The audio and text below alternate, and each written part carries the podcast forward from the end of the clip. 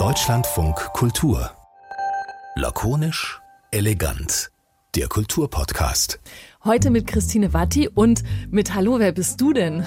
Hallo Christine Watti, ich bin Kais Harabi. Du kennst mich vielleicht aus dem Büro und aus der lakonisch elegante Redaktion. Genau. Und heute habe ich das, die Bürotür aufgemacht und gesagt, Kais, komm doch mal raus an die frische Luft, an die frische Podcast-Luft im frischen Podcast-Studio. Ja, extra das Fenster aufgemacht für die frische Luft hier. Das stimmt. Kais Harabi ist äh, lakonisch elegant Mitglied schon seit über einem Jahr oder so? Ja, seit, seit August 2020 2021 ähm, in der Redaktion. Genau. Und äh, dann auch immer mal so kurz zu hören gewesen. Und heute das erste Mal richtig voll ganz da ja. und mit dabei. Ich freue mich total, aber ich bin auch mega aufgeregt. Das macht nichts, weil ich bin äh, total unaufgeregt und dann diese Mischung macht vielleicht genau die richtige Aufregung. Und ähm, super. Wir reden über Feminismus. Das haben wir uns nämlich zusammen ausgedacht. Und dann klebten wir so an dem Gespräch von ähm, mit Gilda Sahebi aus der letzten Woche noch fest, dass wir letzte Woche veröffentlicht haben zu den Protesten im Iran oder der beginnenden Revolution im Iran und haben ganz viele Aspekte gehabt, bei denen wir dachten, das können wir eigentlich nochmal weiter äh, besprechen. Und am Ende aber äh, führte uns alles zum Thema Feminismus. Ja, genau, weil es natürlich ganz klar um feministische Dinge geht. Also ja, so die Frage, wie die Unterdrückung der Frauen im Iran irgendwie bekämpft, aufgelöst werden kann. Und dann natürlich auch solche Sachen wie die feministische Außenpolitik von Annalena Baerbock, die da eine Rolle spielt und die ja jetzt eigentlich so ihren großen Prüfstein haben könnte mit diesen Geschehnissen im Iran. Aber ob sie dem gerecht wird, ist natürlich eine andere Frage. Und in diesen ganzen Vorgesprächen hast, ich sage das jetzt einfach für dich, weil du das, weil ich es so lustig fand, dass du das gesagt hast. Du hast zwei lustige Sachen gesagt. Du hast nämlich irgendwann gesagt, es ist irgendwie, also du hast auch bestimmt mehr lustige Sachen schon gesagt, aber jedenfalls die waren ganz gut, fand ich. Als wir dann gesagt haben, feministische Außenpolitik, dann fiel mir noch ein, dass ich neulich was moderiert habe über feministische Digitalpolitik. Dann gab es so ein Meme, nein, nicht ein Meme wurde es nicht, aber da gab es so ein kleines Battle auf Twitter um so ein Banner feministische Wirtschaftspolitik, wo eine Veranstaltung dazu abgehalten abgehalten wurde und sich, äh, ich glaube, ein Mitglied der FDP darüber so ein bisschen lustig gemacht hat. Also, aber überall klebt halt feministisch dran, wie so ein Label. Und dann hast du nämlich gesagt, feministisch ist das, äh, ist das neue Bio.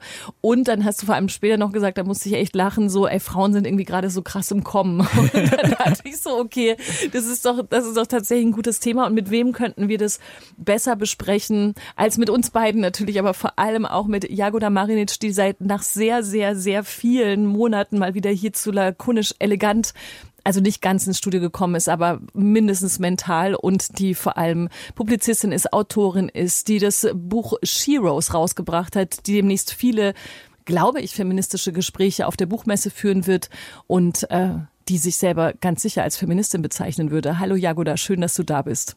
Hallo, schön, dass ich da sein darf.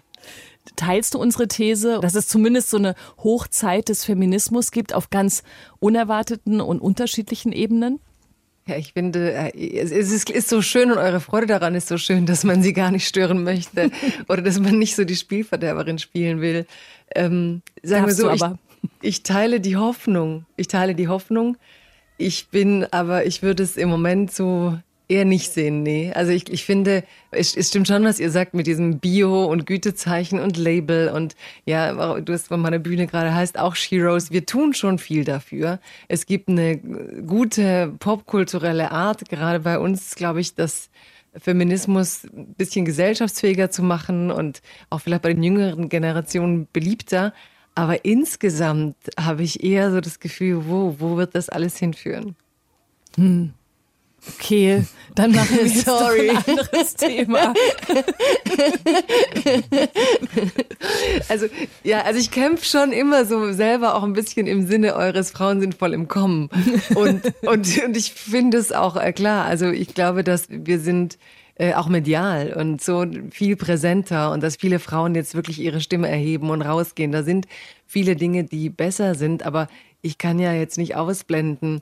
Heute Morgen habe ich das gelesen, dass im Iran, ihr hattet gerade vom Iran, diese Mädchen wirklich in, äh, in um, Schulmädchen in Umerziehungsschulen gekommen sind. Das war für mich dann wirklich wie Handmaid's Tale. Ja, da kommen Schülerinnen, kommen in so einen Saal und die werden jetzt umerzogen, weil ihr Kopf zu frei ist, zu viel Eigenständigkeit will, werden normiert. Also wenn ich sehe, was in den USA passiert ist, also auf dieser ganz, ja, Afghanistan, auf der Gesetzgebungsebene, auf der realpolitischen Ebene, ähm, auf dem, ja, auf dem Messbaren. Wir haben ja jetzt auch durch Corona eigentlich eine, ähm, ja, eine Rückläufigkeit. Also die Dinge, die wir hat, hatten an Gleichstellung sind langsamer. Es wird alles noch langsamer wieder gehen. Also ich glaube, wir müssen ein bisschen aufpassen, dass wir nicht mhm. diese Bio Biosiegel verwechseln mit dem, was auch realpolitisch passiert. Hm, aber ich finde es gleichzeitig ja total spannend, weil der Feminismus natürlich mega präsent ist. Also wenn ich mich irgendwie in meinem Freundes- und Bekanntenkreis umgucke, dann hat so ungefähr jede Frau Margarete Stokowski untenrum freigelesen und ähm, fühlt sich fühlt sich empowered. Und aber gleichzeitig gibt es ja diesen diesen Backlash, wie du gesagt hast, irgendwie, dass Frauenrechte wieder beschnitten werden. Allein wenn wir in die USA gucken und über das Recht auf Abtreibung sprechen. Denkst du, dass Feminismus vielleicht irgendwie zu sehr zu einer, einfach zu, zu so einer Pose verkommen ist?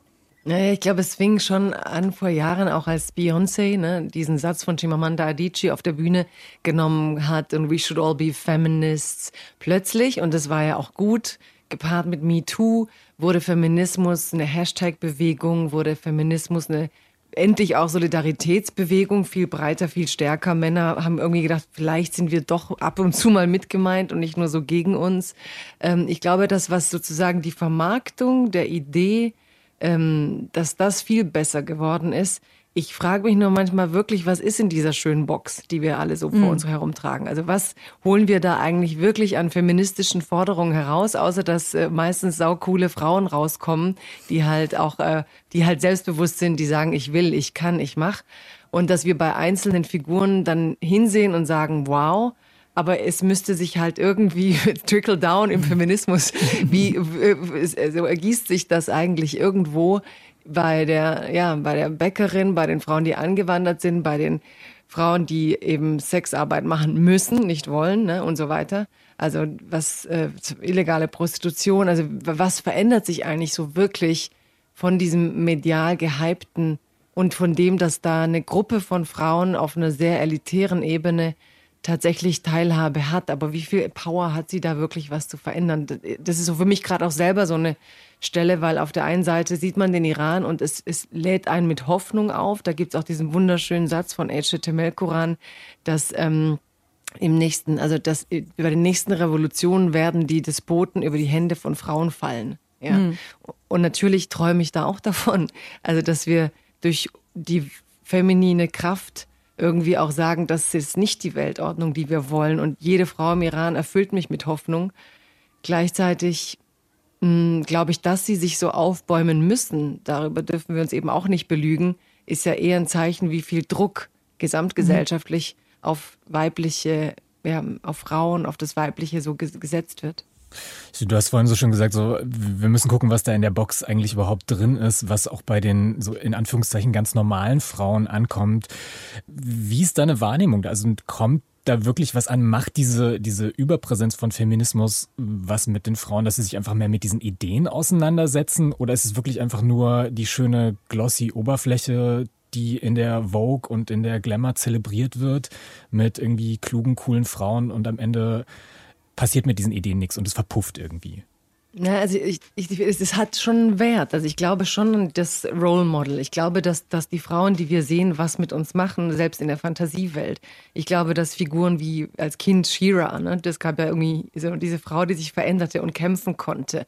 Also auch, dass, dass, dass man wegkommt von, von Bildern des, der weiblichen Fürsorge, der weiblichen, das finde ich schon alles so ähm, ganz zentral auch, dass wir erleben, wie viel Vielheiten wir so im Ich haben als Frauen und dass wir genauso Zugriffe haben auf ähm, das, was wir gesellschaftlich männlich zugeschrieben haben, ja, also auf Kraft, auf Widerstand, auf äh, sich empören oder auch mal herrschen oder etwas sagen, aber vielleicht trotzdem zu überlegen, wie ähm, wie färbe ich das auf meine Art ein? Und wenn du mich da halt fragst, so ja, mh, es gibt ganz tolle Figuren, die mich auch inspirieren. Ich hoffe auch manchmal, dass ich es schaffe, ähm, für andere Frauen irgendwie auch zu sagen, Jüngere vielleicht, die denken, okay, man kann seinen Mund aufmachen, man kann Lust haben auf die erste Reihe, man kann sich eben nicht einschüchtern lassen von Hate Speech und Leuten, die Frauen wegdrehen wollen.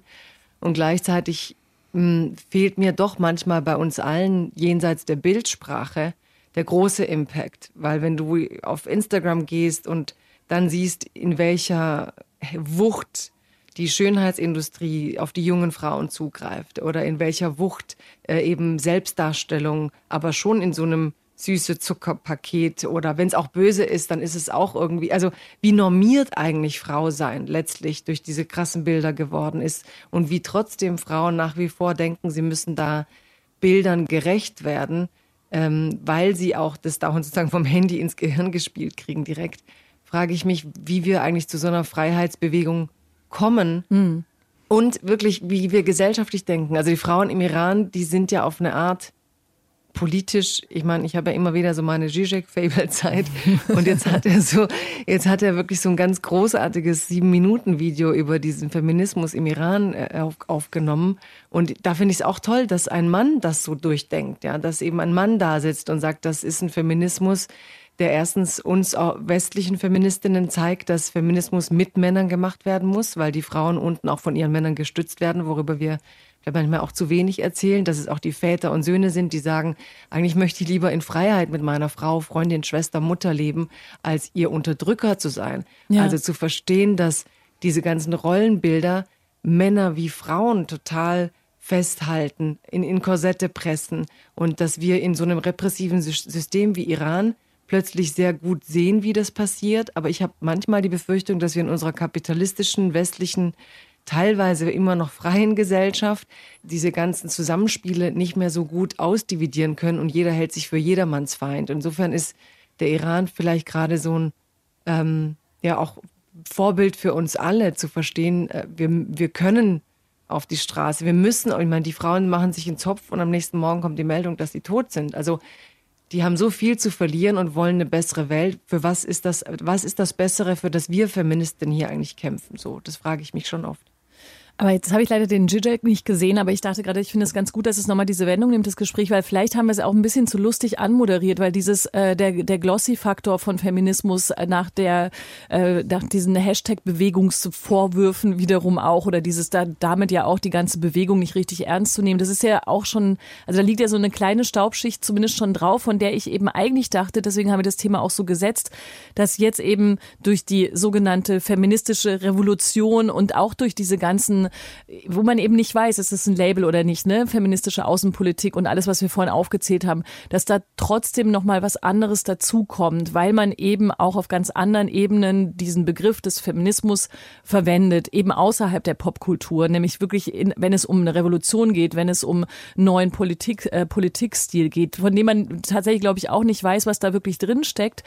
Aber davon, also so, das war so der auch einer meiner Denkansätze, zumindest in dem Moment, dass ich dachte, okay, ich weiß auch nicht ganz genau, was eine feministische Revolution ausmacht. Also wie wir dann Feminismus beschreiben, ist es dann dieser ganzheitliche Ansatz, also von Frauen angeführt, aber dann natürlich alle, alle meinend und eben auch unterstützt von Männern und so weiter. Und ist da nicht doch was, was also was hoffnungsmachend ist, wie du schon beschrieben hast, was aber auch über dieses, über diesen, äh, weiß ich nicht, Label-Faktor hinausgeht und was wirklich jetzt gerade entsteht, auch auf politischer Ebene.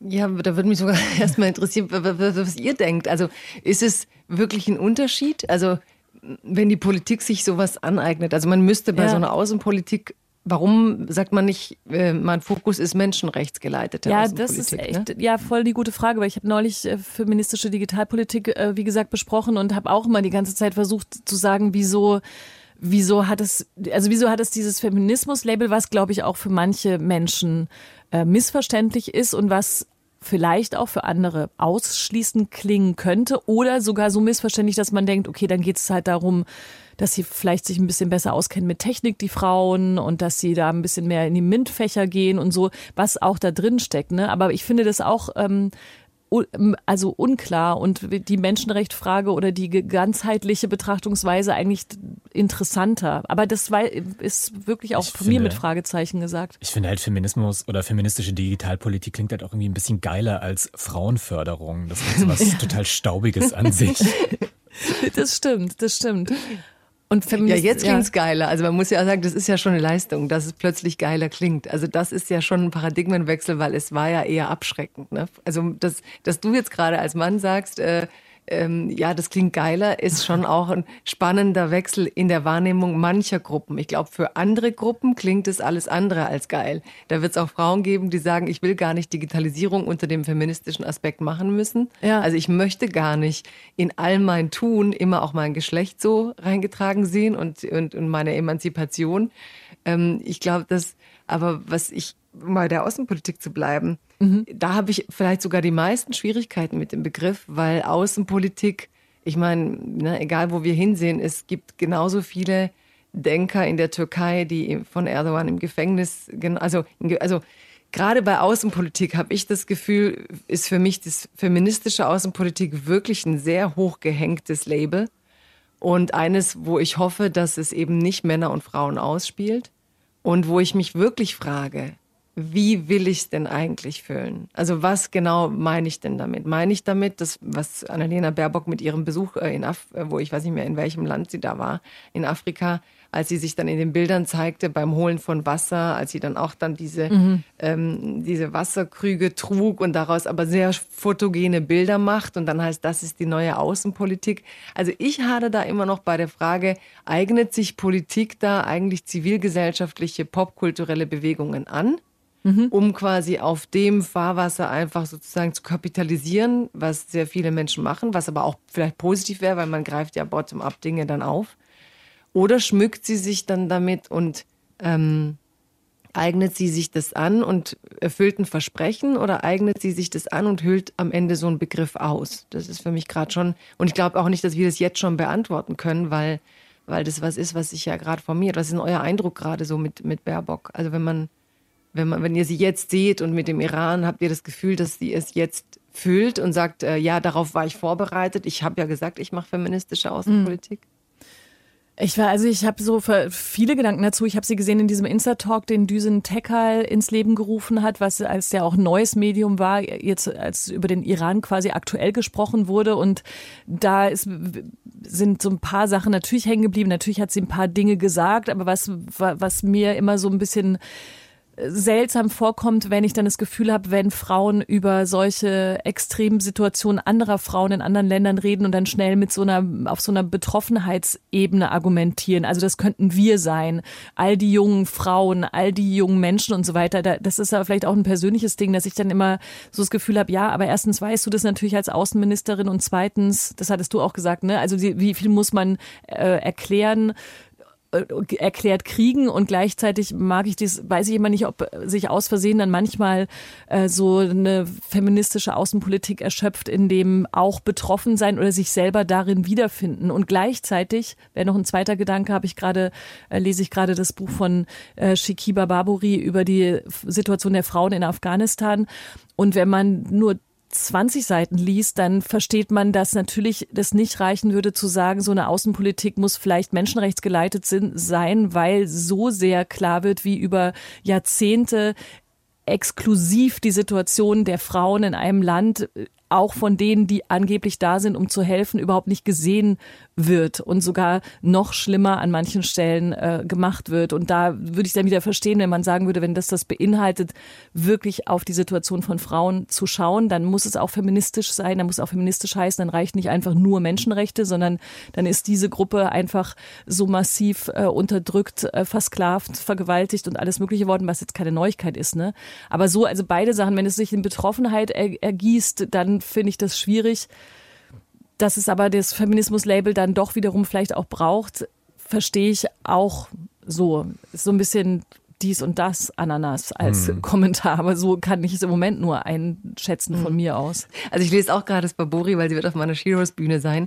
Und ich finde genau das schon richtig, die Analyse, dass diese Unterdrückung, unterdrückenden Systeme über die Unterdrückung der Frau, weil sie sind auch die, die Mehrheit der Gesellschaft. Sie sind das, was gerade in solchen Gesellschaften als lebengebend, ne, Männer, ihre Mutter, da ist trotzdem, ich, ich, ähm, wie soll ich sagen, ich, ich ähm, unterdrücke diesen, diesen Aspekt der, der Mehrheitsgesellschaft und sendet damit eigentlich das sind die Mehrheitsgesellschaft, die Frauen, sendet damit die Botschaft an wirklich alle anderen Minderheiten, um sie einzu mhm. zu erschrecken, um sie zu unterdrücken. Aber was wir bei diesen auf den ersten Blick feministischen Analysen dann vergessen. Und das meinte ich vorhin mit dem Vortrag von Zizek oder mit dem Gedanken, kann Feminismus beide Geschlechter meinen? Im zweiten Schritt, wenn du das Bild größer machst und über die Männer nachdenkst, die das ausüben müssen, ja, die diesen tyrannischen Staat quasi die, äh, die Exekutive sein müssen.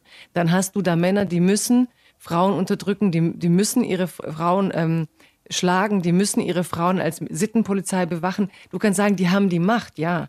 Aber sie haben ja auch keine andere Möglichkeit, keine andere Wahl zu einem anderen Leben.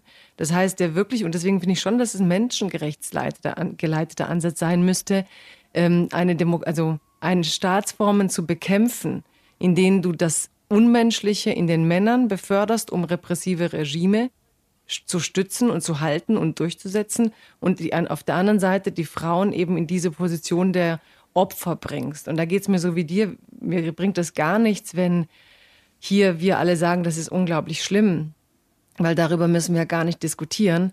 Aber ich glaube, dass im Diskurs wichtig ist, jetzt zu kapieren, im Iran die Männer, die eben sagen, nee, ich werde die Frau jetzt nicht schlagen. Ich werde sie nicht als Sittenpolizei bewachen. Diese müssten genauso Teil des Widerstands sein. Die müssten genauso verstehen, dass dieses System, dieses ähm, autoritäre System ihre Humanität ausgelöscht hat. Und umgekehrt, sie sind die Exekutive, die Frauen sind dann die Opfer, aber keinem wird in einem solchen Land ein menschliches Dasein ermöglicht. Und das mhm. ist die Perversion, weil du ein Stück weit, ich will keine Täter schützen. Ich will wirklich abstrakt darüber reden, welches Mannsein und welches Frausein ermöglichen solche Herrscher. Und ähm, da hätte ich mir vielleicht, apropos ähm, feministischer Politik, da würde ich schon gern, wenn du das gerade ansprichst, auch mit Instagram-Account.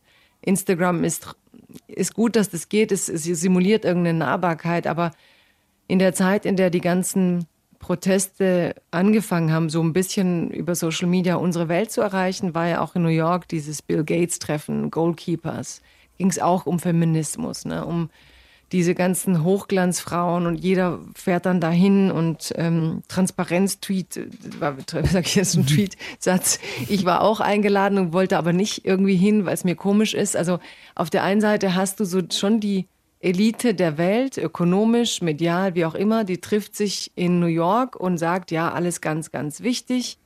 Und auf der anderen Seite frage ich mich, wer ist denn dann, warum ist niemand da in den Iran geflogen? Wie kann mhm. man, könnte man nicht irgendwie sagen, ich komme da jetzt hin und sorge dafür, dass die Bilder in die Welt gehen und nicht, dass vier Wochen lang gekämpft wird, ob überhaupt in der Tagesschau mal oder im deutschen Fernsehen mal ein Brennpunkt kommt. Also indem ich als Politikerin oder äh, sage, so wie Susan Sonntag, vielleicht müsste auch ich mich fragen, ne? die ist damals nach Sarajevo geflogen, dann kommt auch Kritik mit Tourismus und, und, und was weiß ich, aber wer von uns ähm, will denn lieber in, in, in, in, ins Schmerzzentrum als auf diese Konferenzen, wo wir dauernd die guten Dinge reden oder die Betroffenheit aussprechen, die alle nicht falsch sind.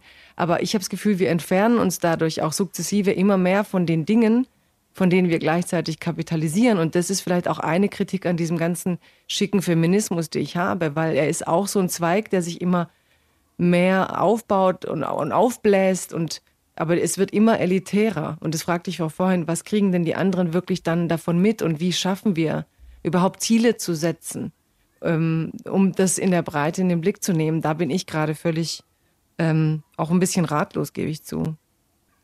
Ich gucke, Entschuldigung, hier ist nur so eine Pause, weil ich jetzt sagte, jetzt muss doch Kais wieder was sagen, den wir vorhin schon einmal ja, überquatscht ich hab, haben. Ich habe so viele Punkte ähm, mir aufgeschrieben aus dem, was du gesagt hast. Ich würde vielleicht gerne nochmal bei den Bildern von Annalena Baerbock beim Wassertragen einhaken und das so als Bild für, das ist die neue Außenpolitik nehmen, weil du auch vorhin, Jagoda, gesagt hast, dass wir so ein bisschen weg müssen von Bildern der weiblichen Fürsorge. Und dann ist aber die Frau, die Wasser trägt, als Bild für die neue Außenpolitik, für die feministische Außenpolitik, ja wieder genauso ein Bild der weiblichen Fürsorge. Und wenn ich dann irgendwie so in so andere Diskurse, zum Beispiel den Klimadiskurs reingucke, wo dann irgendwie auch so von Konzepten wie Care für die Umwelt, für den Planeten gesprochen wird, das sind ja auch so klassisch weiblich attribuierte Dinge.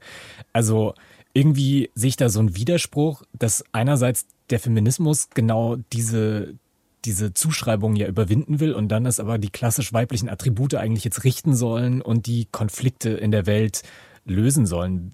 Wie passt das zusammen? Das geht für mich irgendwie nicht so recht zusammen. Ja, das, das Problem habe ich auch. Das ist eine super Problembeschreibung, weil mir geht das genauso. Also ich habe ähm, ganz großes Problem mit diesem ganzen Diskurs, der irgendwie von Feministinnen im Moment verlangt, auch intersektionaler Feminismus, um es mal so zu sagen, weil wir natürlich alle benachteiligten Gruppen jetzt zusammen haben und feministisch kann nur sein, wer sagt, ich habe, weil es feministisch ist, muss ich natürlich mit allen solidarisch sein. Und da passiert ja genau das, was du beschreibst, dass Frauen, die von vielen Ecken melden, dass sie eigentlich nicht mehr können, dass auch diese Pandemie wo man sagt, statistisch ist es ein Zurückwerfen von Gleichstellung von 30 Jahren. Individuell würde ich sagen, viele äh, Frauen oder Frauen mit Familien sind ziemlich am Limit ihrer Kräfte. Und dann heißt es noch, wenn es wirklich Feminismus ist, dann sorgt ihr aber immer noch für alle. Also dieser Anspruch von Intersektionalität und man thematisiert zwar Care-Arbeit als etwas, das man nicht mehr will, lädt aber dem abstrakten Feminismus und der Bewegung des Feminismus noch viel mehr Care-Arbeit auf. Also im Moment sehe ich das so wie du, dass ich glaube, dass ähm, durch diese Fürsorgebilder dann wiederum eigentlich viele abgeschreckt sind und merken, boah, das kann ich irgendwie dann doch nicht. Und dann fehlt uns wieder der Schritt, welche Ziele haben wir, wo es konkret besser werden soll, weil da fängt es ja an, eigentlich wieder Care-Arbeit zu werden. Also dieses für mich Befreiende vom Feminismus, auch freiere Lebensentwürfe und eben nicht in der Fürsorgefalle immer stecken zu bleiben, eben nicht immer nur mit dem Bild, ich, was kann ich für andere tun. Ähm, für mich ist es im Moment fast völlig verschwunden. Also obwohl wir diese Hochglanzplakate haben von Beyoncé und von allen, die feministisch sein wollen und alle Frauen gucken heute fast kräftig und böse, ne? Und wir können jetzt alle schlagen. Und aber eigentlich ist es auch so eine Persiflage von Stärke aus meiner Sicht. Also wie wir mit einer authentischen Verletzbarkeit, mit einem authentischen Anspruch, mit das kann ich, das will ich nicht, unsere Rollen füllen können und umgekehrt auch die Partner dafür finden das wird für mich nicht beantwortet. Und wie du sagst, solche Bilder mit diesen Wasserkrügen, es ist natürlich nochmal die Ebene drin, dass feministische Außenpolitik heißt, die geht auch an solche Stellen, wo Frauen eben in solchen Rollen ähm, in Gesellschaften festhängen und natürlich körperlich bezahlen dafür, dass es da keine Infrastruktur für Wasser gibt. Natürlich ist es toll, dass sie das Augenmerk darauf richtet. Aber so wie du sagst, dass es dann aber wiederum das Bild ist, wo sie es halt cool macht und dann ist es schön, alle Frauen feiern. Also eigentlich eine Ästhetisierung der Armut, die wir auch schon früher kritisiert haben und eine Ästhetisierung dessen, was schwer ist für die Frauen dort, sehe ich auch schwierig. Und eigentlich für mich feministisch, ähm, also feministische Außenpolitik wird für mich tatsächlich dort am stärksten spürbar, wo sie am Ende doch für Menschenrechte an sich einsteht und sagt, ähm, nee, das Regime Putin ist ähm, so und so, da, da wird nicht verhandelt, das ist ein Menschenrechtsverbrechen. Also tatsächlich bedeutet für mich feministisch dann oft die Weltordnung, wie wir sie aufgebaut haben, menschenrechtlich ähm, zu verteidigen und ähm, das vielleicht mit einer vor allem auch anderen Sprache zu tun. Also ich hoffe schon auch immer, dass wir es schaffen, irgendwann mal anders über die Gesellschaft und über die, die Art und Weise, wie wir unser Zusammenleben auf der politischen Ebene gestalten, an, anders zu besprechen, als immer nur in dem, was wir im Moment so zugeworfen zu, kriegen von, von einer Welt, die aus meiner Sicht völlig irre läuft. Ne? Also ich weiß,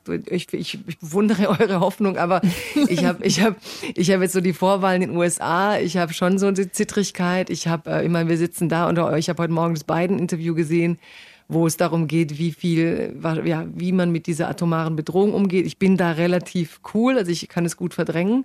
Aber natürlich, sobald man so ein Video sieht, dann denkt man nach, es ist doch nicht nur eine Fiktion. Also, und es sind schon alte maskuline Muster, die gerade hochdrehen. Und ich glaube, im selben Maße drehen auch die Frauen, so wie im Iran, mhm. hoch, weil ich glaube eher, wir sind an so einem Zeitpunkt in the world, in the history, in der, in der Geschichte der Welt, wo sich echt vielleicht nochmal was zurückwirft und die Frauen kämpfen, will ich sagen, für die alte Menschenrechtsordnung. Am Ende bäumen wir uns auf oder viele von uns und deswegen auch dieses, was du vorhin gemeint hast, heißt, dass, dass es dann so schick wird und also man hat den Eindruck, überall sind Frauen, weil alle, glaube ich, so in den Guts auch spüren, hey, wir müssen uns jetzt aufbäumen, sonst ist hier irgendwie die Weltordnung, wie wir sie kannten, weg und dann sind da die mächtigen Herrscher aller Putin, äh, Trump-Typus und Bolsonaro-Typus und wir werden da unter die Räder kommen, weil, und da beginnt das Feministische, und das hast du ja schön mit dem Buch über Afghanistan nochmal erwähnt, an den Frauen beginnt das Repressive sich zu zeigen, weil sie auch so viele sind. Die kleineren Gruppen werden natürlich auch unterdrückt, aber bei den Frauen merkt man sofort, weil es ja mindestens jede zweite ist. Aber heißt es, oder ich habe so auch schon genauso wie Kais vorhin so ungefähr 20 Fragen, aber eine, vielleicht die erste, ist das, was im Iran passiert, also eine feministische Revolution? Einfach um mal diese Begrifflichkeit nochmal zu klären, weil wenn wir das so auseinanderdröseln und auch zu Recht über die Situation wiederum der Männer sprechen und wie das alles miteinander zusammenhängt, würdest du das aber als feministische Revolution noch bezeichnen? Oder eine Menschenrechtsrevolution. Also wenn wir mal kurz auf die Begriffe gucken, um sie richtig zu sagen, damit sie eben nicht in ihren eigenen Klischees oder falsch verstandenen Aufträgen verenden. Ist das eine feministische Revolution? Also ich würde da über die Symbole der Revolution gehen als Beispiel. Du hast ja ähm, feministisch deswegen, weil, also ich würde schon sagen, die Unterdrückung dieser Gesellschaft, also die Sittenpolizei und wie unter Unterdrückung im Alltag spürbar wird, da gibt es ja viele Felder und Ebenen, wo alle davon betroffen sind. Und für mich ist das schon eine feministische Revolution dahingehend, als die Symbole, die verwendet wurden zur Unterdrückung der Frau, nämlich Kopftücher oder eben Körper, wie, wie ich meinen Körper zeigen darf, wie ich meine Haare zeigen darf, an, an diesen kleinen Symbolen ähm, und eben auch, weil der Ausgangspunkt eine Frau war, ne? also die Ermordung einer Frau, dass man eben sagt, sag mal, für, für was, wie, wie geht ihr mit uns um, was sind wir euch wert zur Durchsetzung eures Staates und eures, eures Regimes, ist also ein Menschenleben zur Abschreckung zu töten, keine äh, keine, keine, kein, kein Preis, sozusagen, die, die, dieses Menschenleben ist für die nichts wert. Und dass dann Frauen aufstehen und sagen, unsere, unsere Leben sind sehr wohl was wert und ihr werdet uns nicht töten und ihr werdet uns nicht die Haare abschneiden, das sehe ich schon als eine krasse feministische Kraft, weil es die Symbole sind, die gesellschaftlich uns als Frauen zugeschrieben werden. Und sie erobern sich sozusagen die Freiheit über das zurück, was man ihnen auf den Kopf gesetzt hat. Also die Haare frei machen und auch, auch diesen Zopf, ne? Ich, dieses Symbol von diesem Mädchen, das in den Protest, äh, junge Frau, das in den Protest ging und da hinten sich dann gerade die Haare zusammengebunden hat. Also, und ich hätte, ich könnte auch echt losheulen bei dem mhm. Bild, weil man, weil ich ja da erst wusste, klar, wenn die immer die Haare bedecken müssen, allein so ein Zopf in der Öffentlichkeit zu binden, ist ja schon ein revolutionärer Akt, wenn das alles verboten ist. Also diese kleine Geste, die wir von allen kennen hier, ne? Kleine Mädchen, jede brindet sich dauernd Zöpfe und ich dachte, die kennen das gar nicht im öffentlichen Raum. Also das ist schon Protest, ne? So dazustehen, loszugehen und dann wird das erschossen. Also sozusagen der Angriff auf das so zarte, so weibliche und wirklich, was ich auch immer wieder heftig finde, das einfach Schöne nicht mal Macht, wir reden da nicht über Quoten, Macht, Teilhabe, was bei uns Thema ist, sondern einfach die Dinge, in denen man sich zart fühlt, in denen man in Verbindung mit der Welt geht. Ähm, und daher ist es für mich schon eine sehr feministische Revolution, weil die Symbole, die die Bewegung tragen, eindeutig mit dem zu tun haben, was das System an Weiblichkeit sich unter Kontrolle gebracht hat. Mhm.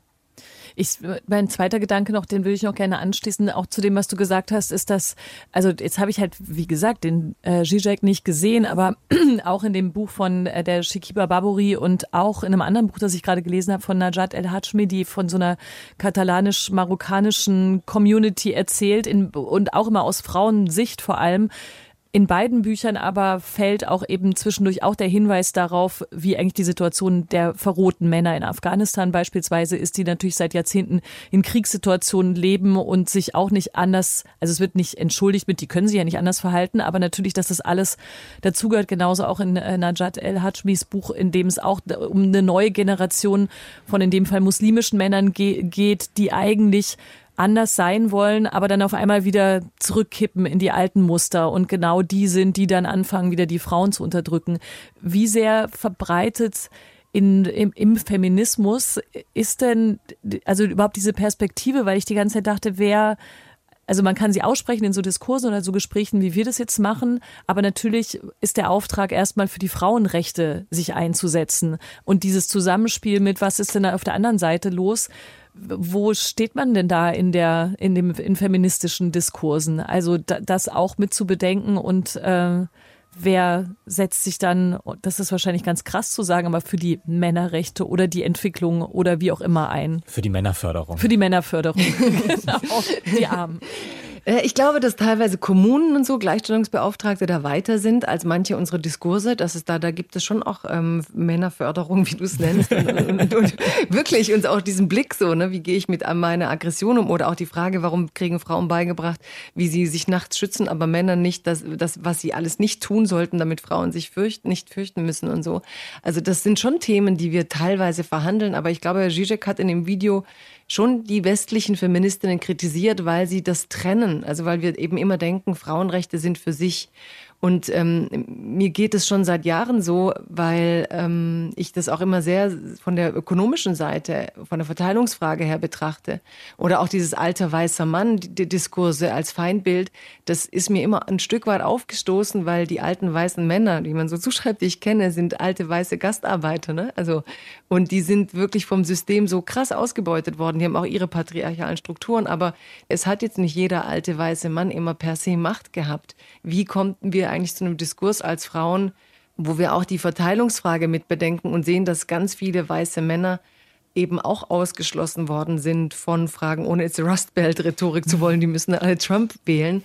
Aber, aber ich glaube, dass die Frage, die Zizek da aufwirft, was ist, das hat mich schon in Heroes beschäftigt, weil da war auch Heroes drin und dann gab es wirklich junge Feministinnen, die gesagt haben, mein, mein Buch muss sofort in den Müll, weil ich halt auch noch teilweise binär denke und weil ich, ähm, oder zu viel binär denke und weil ich doch den Männern gegenüber, ich will denen zu viel mitnehmen. Und das hat mich erschreckt, weil ich dachte, ihr müsst doch mit diesen Wesen dann diese Welt gestalten, mit denen leben, mit denen irgendwie was aufbauen oder wollt ihr jetzt irgendwie alles unterteilen und dann bis allen Frauen so gut geht, den Männern schlechter. Und ich glaube schon, dass der Feminismus, und das ist auch die Chance, wenn man sagt feministischer Protest, ähm, gucken muss, welche Männer unterstützen sie. Wo waren denn die Männer, die bei den Studentenprotesten teilweise es auch Männer gesagt haben, die gesagt haben, wir wollen jetzt hier nicht, das sind ja auch unsere Kinder wie können wir denn dauernd hier gegen unsere Kinder, unsere Töchter ähm, Gewalt ausüben?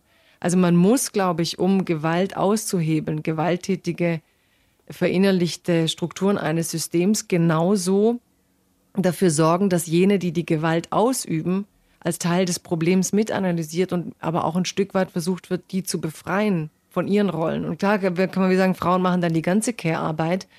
Ähm, für mich ist das aber eher so, der Anspruch, der intellektuelle Anspruch zu sagen, ich will ja jetzt nicht nur, ich will natürlich, dass mehr Frauen nicht in Armut leben, auch in Deutschland oder weltweit, dass mehr Frauen Bildung genießen, aber dann geht es eine Stufe weiter.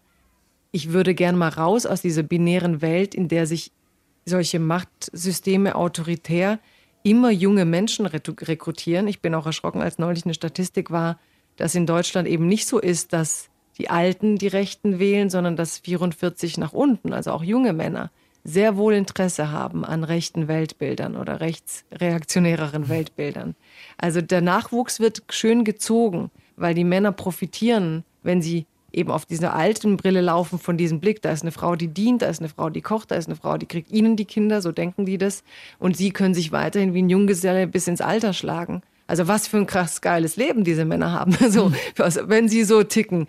Ähm, ne, sie haben alles und müssen eigentlich außer die Fürsorge ökonomisch das dann nicht. Und da zu verstehen, dass die da auch vielleicht raus wollen. Ein Chef hat mal zu mir gesagt, weißt du, ich habe da ein Buch gelesen so und dass das auch ein Korsett für die Männer ist. Aber wenn ich um 16 Uhr gehe, sind es meine Mitarbeiterinnen, die sagen, sie können doch jetzt nicht schon nach Hause. Also mhm. die lassen ihn nicht aus der Rolle dessen, der eigentlich doch bei der Arbeit der Patriarchale sein soll, der immer für das Team da ist, der immer da nach der Ordnung guckt und wie, der geht seine Kinder abholen. Hat der keine Frau? Also die Zuschreibungen, wenn wir raus wollen aus solchen Rollenbildern, glaube ich, muss man Mann und Frau zusammen denken. Also ich bin inzwischen sogar so weit, dass ich einem Feminismus, der irgendwie gegen Männer ist, ähm, nicht mehr glaube. Was nicht heißt, dass es in bestimmten Momenten, wenn Männer ihre machistischen Dinge exerzieren, so man große Freude haben kann, daran das zu sezieren, um, um zu zeigen, welche Glaubensmuster dahinter liegen.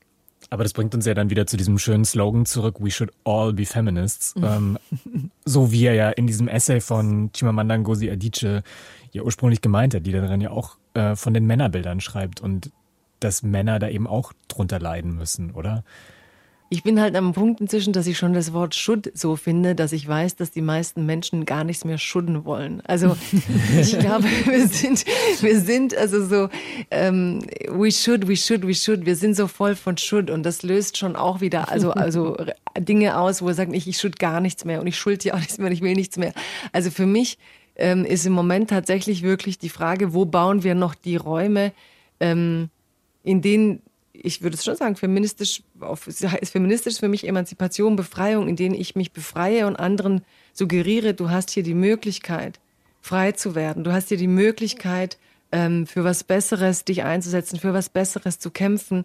Und wenn man sieht, auch wie die im Iran auf den Straßen dann marschieren, diese Kraft, die das dann auch mit sich bringt, zu wissen, man setzt sich ein gegen Unrecht. Und die haben natürlich so ein plakativ starkes Schwarz-Weiß, da ist halt wirklich ein Despoten, ein Unrechtsregime, aber wir haben solche Ungerechtigkeiten auch. Und wie kriegen wir uns mehr eingeladen? Also ich weiß, dass ich mit Schuld die Leute in die Flucht jage und auch mich selber. Also ich merke selber schon inzwischen, wenn mir jemand irgendwas sagt, ich soll, dann drehe ich mich um und sage, ich will gar nichts mehr. Mhm. Ähm, die Erwartungshaltungen an, an, uns Menschen sind so groß. Ich glaube, wenn Feminismus irgendwie noch funktionieren kann, dann indem er aufdröselt, was passiert, indem man zeigt, was man macht und indem man doch nochmal eine Vision entwickelt, auch wenn es in heutigen Zeiten manchmal ähm, schwierig ist, weil ja viele sagen, wir sind schon zu spät dran, das Ding hat sich schon verschoben, aber doch noch eine Vision von einem anderen Zusammenleben zu entwickeln, zu sagen, doch, es gibt andere Männer und die haben nicht als höchstes Ziel in der Reihe von Putin und anderen Despoten und rechten Herrschern die Ordnung so herzustellen, dass sie über allem stehen, weil sie verstehen, was sie damit verlieren. Und dieses Gespräch zu führen, wo wir den anderen spüren wo der andere merkt, eigentlich finde ich es geiler, mit dem Mensch so auf, auf einer Ebene zu reden, als über ihm drüber zu sein. Ich glaube, aus diesem Gefühl heraus wächst dann was, womit man eine bessere Bewegung hat. Aber ähm, alles mit Schuld ist, glaube ich, für mich im Moment nicht zielführend. Gilda Sahibi, die in der letzten Ausgabe von Lakonisch Elegant zu Gast war, die hat heute, ich glaube, was ist heute der 12. Oktober? Ja, ne? Heute ist der 12. Oktober. Da hat sie auf jeden Fall ähm, getwittert, dass die Situation im Iran nicht mehr umkehrbar ist. Also, dass die Revolution quasi kommen muss. Die Frage ist nur, dauert es jetzt Tage, Monate oder sogar Jahre? Ähm, vielleicht zum Abschluss gefragt, wie, wie schaust du auf, auf genau diese Frage? Der Kais hat gesagt, ich darf nicht sagen, welche Prognose, weil wir sind ja nicht in so einem politischen Analyse-Podcast. Deswegen, was haben wir gesagt? Hoffnung. Hoffnung, ja. Hoffnung. Was ist deine also ich, Hoffnung? Also ich liebe diesen Tweet so für seine Hoffnung, aber ich bin wirklich ähm, völlig skeptisch, wenn Menschen auf den Lauf der Geschichte blicken. Ich meine, im Iran, es gab Aufstieg, ich habe auch schon gelesen von Iranerinnen, dass eben bei den letzten Aufständen man auch dachte, es ist eine Befreiung und danach war es schlimmer. Also wir wünschen uns diese Dinge und es ist auch wichtig, dass wir solche Narrative im Kopf haben. Ne? David besiegt Goliath. Aber man darf diese Regime deswegen nicht unterschätzen und man darf auch das Böse nicht unterschätzen, so wie wir es bei Putin gemacht haben. Mhm, ich glaube, wir sind besser dran, mit dem Bösesten zu rechnen und auch zu sagen, klar kann er es mit roher Gewalt, es sind nur Menschen, es sind nackte Körper, er kann die zerschießen. Das klingt jetzt, also so, er kann sie in diese Anstalt machen. Und ich glaube, für mich gehört zum Feminismus gerade auch wirklich zu verstehen, wie dünn, verletzlich und weich wir sind und wie das Böse sich das sozusagen zu eigen machen kann. Das Böse meine ich jetzt wirklich wie vernichtende Regime und ähm, historisch gesehen, ne, Dinge, die die Menschheit vernichten. Und dass unser, unsere Arbeit äh, sein muss, dass egal wie oft sie wiederkommen, dass wir nicht aufhören, daran zu glauben, dass der Moment da sein wird, wo der Lauf der Geschichte, wo die Menschen dann wieder so gestärkt sind. Aber da sage ich immer, da müssen wir uns auch ins Bildungssystem hängen und, und gucken, dass wir mehr Geld in Bildung investieren, mehr Geld in Freiräume, mehr Geld in die Räume, die, wo wir unser Menschsein spüren und nicht nur unsere Funktionalität. Also je breiter wir das Menschsein humanistisch verteidigen, desto eher wird es uns gelingen, solche äh, Bewegungen als Ganzes, denn der Iran ist ja nicht alleine, er ist verflochten mit vielen anderen Ländern, die auf die Art und Weise die Welt verändern. Also ich hoffe, sie hat recht. Ähm, ich bin mir aber nicht sicher, weil das kann bös zurückschlagen, aber ich weiß, dass, ähm, dass genau aus dieser Hoffnung sich auf Dauer die Strukturen speisen werden, die es irgendwann dann doch schaffen werden, solche Regime abzulösen. Dankeschön, Jagoda Marinic, dass du heute bei Lakonisch Elegant zu Gast warst. Vielen Dank für das Gespräch. Ich danke euch, dass ihr das zum Thema gemacht habt und es war wunderbar bei euch. Kai, und ich klopfe ja. klopf auf Holz, äh, dass deine Hoffnungen sich bewahrheiten. Die, ja, ich glaube trotzdem irgendwie, dass wir das. Ich weiß nicht so, das, ich glaube, dann ist man auch da, dann ist man ja schon Zyniker, wenn man es nicht mehr tut. Das sind dann halt aber, ähm, dass es Menschen gibt, die da rausrennen, allein das macht ja Hoffnung, oder? Also, dass man ja. weiß, man, man ist mit einem Schuss weg und man rennt trotzdem und denkt, dass die Menschen, die das sehen, daraus eine Kraft schöpfen werden, dann weiterzukämpfen. Das ist schon auch unglaublich beeindruckend. Jetzt habe ich schon dieses ganze Danke gemacht, aber ich mache es einfach nochmal, weil das schon das zweite, zweite sehr gute Schlusswort war. also wir machen jetzt so noch eins, so warte. Stilmittel-Schlussworte. genau. Aber der, der das sozusagen nochmal eingefordert hat, war Kais Harabi und ich bin sehr froh über diese erste Ausgabe. Super. Ja, hat mich sehr gefreut, Christine Watti. Sehr schön. Wenn ihr ja, und ich finde super cool, dass es äh, hier von unserem, ähm, ja, von der männlichen Seite kam. Also ich finde auch dein, dein, dein, wie du Feminismus wahrnimmst, finde ich ja wiederum, das gibt mir voll Hoffnung, ja. Ich finde es immer cool, wenn Männer da Lust dran haben. Und daran sieht man ja auch, wie viel sich eigentlich doch schon bewegt hat. Also, aber wir dürfen es auch nicht überschätzen, weil es ein paar coole gibt. Jetzt war das das dritte Schlusswort, aber die werden, aber immer, jetzt werden sie doch immer hoffnungsfroher. Vielleicht äh, kommen wir doch noch gleich zu so einem Glitzer am Zu einem Ende, das zum Anfang passt. Wir, wir verlängern die Leitung super. noch eine Stunde. genau. Die Welt ist eigentlich voll in Ordnung. Kommt nicht dabei raus. Bis zum nächsten Mal.